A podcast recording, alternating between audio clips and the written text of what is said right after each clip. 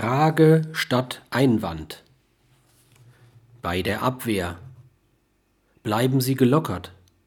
Lassen Sie Ihren Partner ruhig ausreden, damit er sich abreagieren kann. Reagieren Sie selbst nicht mit sachlichen Einwänden, sondern allenfalls mit ruhigen, leisen, gestellten Fragen. Gestehen Sie offensichtliche Fehler ein.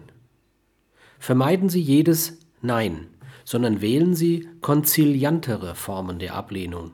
Zum Beispiel Grundsätzlich stimme ich Ihnen zu, doch in einem Punkt habe ich noch Schwierigkeiten. Oder ich möchte Ihnen gerne zustimmen, aber da scheint mir eine Frage noch nicht ganz geklärt.